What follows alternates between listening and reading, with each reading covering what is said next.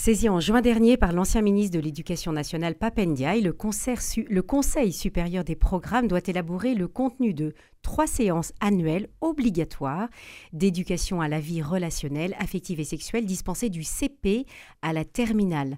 En attendant de connaître le contenu de ces séances qui va être révélé euh, au mois de novembre, nous nous intéressons aujourd'hui au parcours Teen Star qui, lui, fait depuis un petit peu plus longtemps découvrir aux jeunes le sens de l'amour et de la sexualité. Son responsable pour la Haute-Garonne est notre invité. Bonjour Sébastien Deveau. Bonjour Isabelle. Vous animez un parcours spécifique pour les garçons. Quel constat faites-vous, Sébastien Deveau, de l'état d'esprit dans lequel les garçons arrivent à un tel parcours, à une première séance Teen Star alors généralement, les, jeunes arrivent à ce parcours poussés par leurs parents. C'est très rare qu'ils viennent d'eux-mêmes.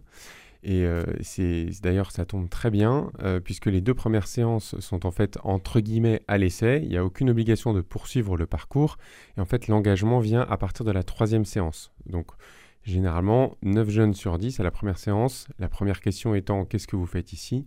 Nous répondent peu ou prou euh, je ne sais pas ce que je fais ici. Mes parents m'ont demandé de venir et je suis venu. Et en fait, euh, il se trouve que euh, derrière, on a euh, pas loin de 100% d'engagement au bout de la troisième séance, ce qui est assez étonnant. Mais ce qui est, voilà, c'est satisfaisant. Ça montre qu'il y a un vrai intérêt et une vraie attente et une soif sur ces sujets-là. Alors, vous dites que les parents incitent leurs enfants à s'inscrire à un parcours SINSA. Est-ce que pour autant, vous discutez, vous rencontrez des parents qui ne se sentent pas du tout concernés par l'importance d'une éducation affective et sexuelle pour leurs enfants? Alors, en fait, je ne rencontre pas qu'ils ne soient pas euh, concernés. Par contre, ils ne savent généralement pas comment aborder le sujet.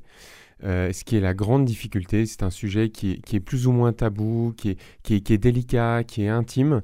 Et donc, généralement, Teen Star vient, répondre, euh, peut répondre en tout cas à cette attente. Et effectivement, après, c'est plutôt le. On peut rencontrer des parents euh, qui n'ont pas forcément euh, tous le, même regard sur la sexualité et donc qui vont s'interroger et qui viennent euh, chercher des renseignements. Mhm.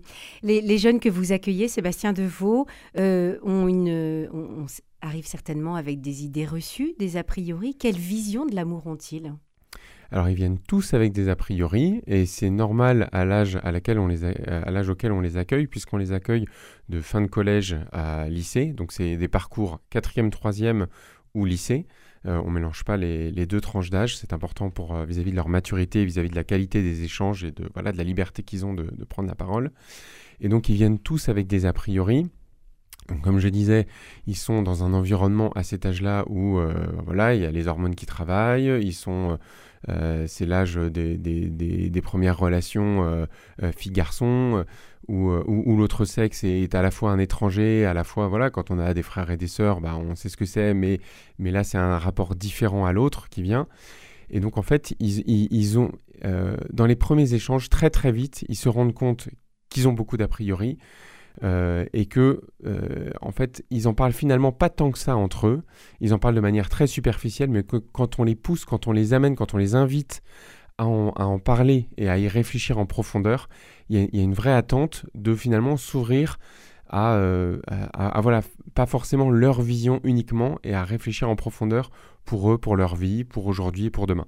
Mmh Alors ce, ce, programme TINSAR, ce parcours s'adresse donc soit aux garçons, soit aux filles. Hein, les, sexes ne sont pas mélangés. Euh, un, groupe pour les collégiens, un groupe pour les lycéens, un groupe pour les étudiants. À chaque âge, son contenu, même si globalement le, le contenu est le même, mm. mais vous avez une façon de l'aborder. Est-ce que vous pouvez nous, nous préciser, Sébastien Deveau, comment justement vous, vous abordez les différentes questions avec chaque tranche d'âge? Alors, euh, avant de répondre directement à mm. votre question, je, vais revenir juste sur le point qui est qu'on ne mélange pas les sexes. Alors, c'est un aspect très important.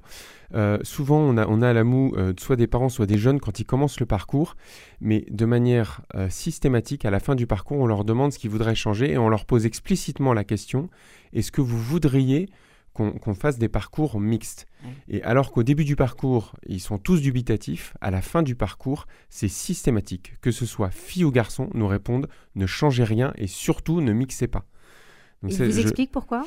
Oui, euh, nous, et quand on, leur, quand on va creuser un petit peu, ils nous disent ben, en fait, c'est la liberté qu'on a eue d'échanger c'est parce qu'on était entre garçons, c'est parce qu'on était entre filles. Parce que, euh, effectivement, ça va jusqu'aux animateurs qui sont du même sexe que les jeunes. Mmh Et c'est effectivement cette, euh, cette le fait d'être ensemble qui permet euh, du même sexe, qui permet d'avoir une très grande liberté de parole sur ces sujets-là, qui sont des, sujets intimes et, où c'est parfois difficile euh, d'en parler avec le sexe opposé, mmh pour dire les choses très simplement. Maintenant, je vais répondre à votre question. Donc, effectivement, les parcours, euh, sont dans leur contenu euh, très similaires, que ce soit collégien ou pour les filles ou pour les garçons. C'est juste la manière de l'aborder et la séquence des, séances euh, qui peut être adaptée. D'abord, on a les deux premières séances où, entre guillemets, on brise la glace parce que c'est des jeunes qui ne se connaissent pas. Donc il faut faire corps. Donc il faut faire corps et surtout il faut qu'il y ait une très grande liberté de parole. Ça c'est très très important pour la qualité des échanges, que chacun se respecte, qu'il y ait une notion de confidentialité totale sur ce qui va s'échanger dans le groupe et surtout qu'ils comprennent que toute leur prise de parole est prise en compte, respectée, accueillie et qu'elle va quelle qu'elle soit, faire avancer le groupe. Et, le but, c'est vraiment, donc on a la, la pédagogie Teen Star est vraiment basée sur, c'est une pédagogie réflexive. Donc en fait, à des questions, c'est très rare qu'on réponde euh, par une réponse, justement. En fait, on va leur renvoyer une question pour leur faire creuser leur propre interrogation et qu'ils apportent euh, et qu'ils apportent leur, euh, eux-mêmes la réponse. Alors et évidemment, s'investissent davantage. Exactement, et qu'ils mm. s'investissent parce que pour le coup, on a toutes les études montrent que quand on apporte soi-même une réponse à une question, elle est beaucoup plus profondément ancrée dans le temps. Donc c'est très important. Évidemment, on, euh, évidemment qu'on va, euh, euh, j'allais pas dire orienter la, la, réflexion, mais on va, on va pousser pour aller au-delà de, la superficialité. Exactement. On va les faire réfléchir sur certains aspects, notamment puisqu'on parle beaucoup de, de, la relation affective et sexuelle, mais pas que. eh bien, on, on, va les faire creuser ce sujet-là en leur demandant mais quelle est la, la profondeur, le sens que vous donnez à ces relations affectives et sexuelles? Et qui sont généralement des notions sur lesquelles ils ont du, du, mal a priori à réfléchir. Eux, ils sont sur le, le, le quoi, le comment, et pas tellement le mais pourquoi. Hmm. Donc vous les faites euh, réfléchir sur le, sur le pourquoi, vous, leur faites vous les faites réfléchir sur, euh, sur le lien entre le, leur corps, leur cœur et leur esprit. Euh, qu'est-ce qu'il y a d'autre comme, comme thématiques qui sont abordées? Alors les autres thématiques qui sont connexes, en fait, toutes les thématiques, en fait on a une progression dans le parcours et toutes les thématiques autres que purement relations affectives et sexuelles sont connexes à celle-ci, puisque par exemple c'est la prise de confiance, euh, la confiance en soi. Donc on développe la confiance en soi au travers de deux ou trois séances. On développe également le fait de savoir dire non. Ça c'est la séance préférée des jeunes. Donc ça s'applique à tous les domaines de la vie, mais notamment à, l'heure actuelle où voilà il peut y avoir des pressions, il peut y avoir des agressions. En fait, savoir dire non au bon moment, dans le bon tempo. Euh, ça, c'est vraiment très important.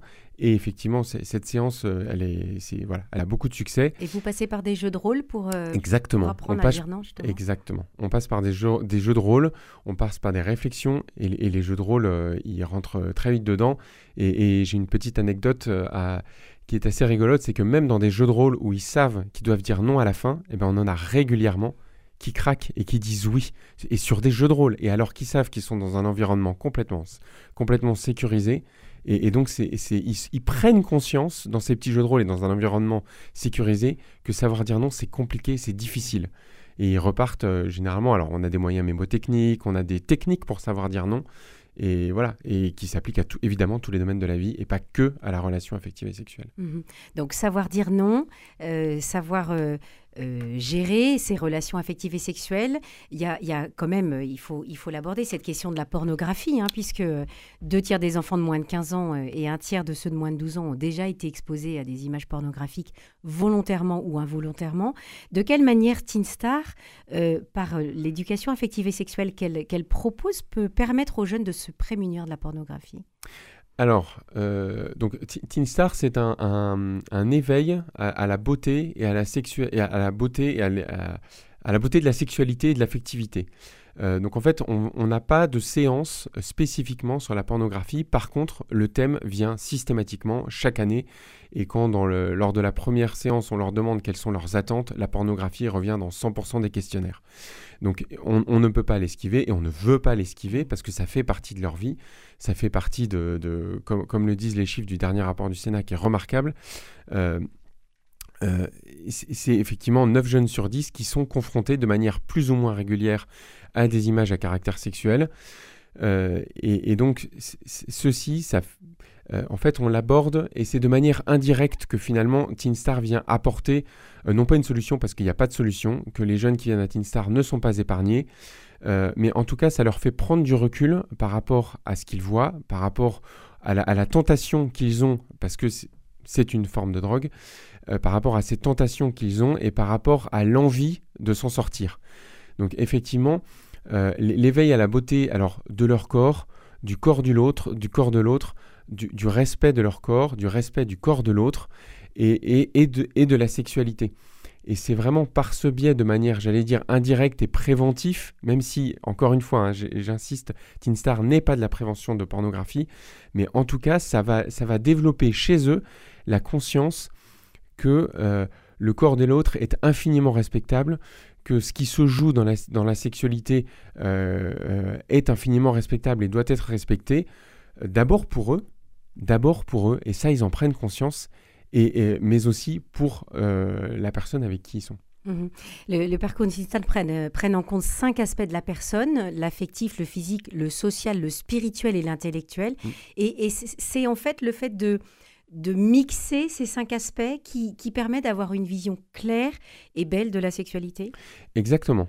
Donc euh, effectivement, les cinq axes de Tinstar que vous venez de citer, c'est vraiment dans, cette, euh, dans cette perspective-là qu'on développe, le, que le parcours Tinstar est développé et mis à jour régulièrement euh, parce que bah, voilà, il, faut aussi s'adapter non pas sur le fond, mais sur la forme, la séquence des séances, sur le temps qu'on passe sur différents thèmes.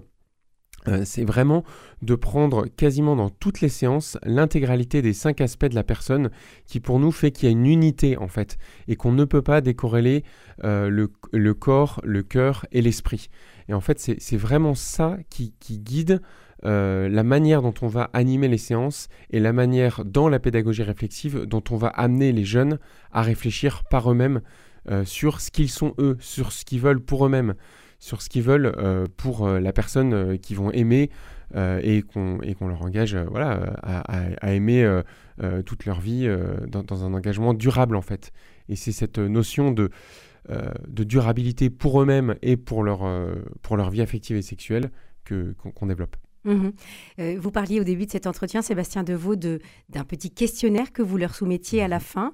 que vous disent les jeunes une fois qu'ils ont terminé un parcours Teen Star? Alors d'abord, ils sont d'abord ils sont très frustrés que ça s'arrête. C'est ah. assez étonnant.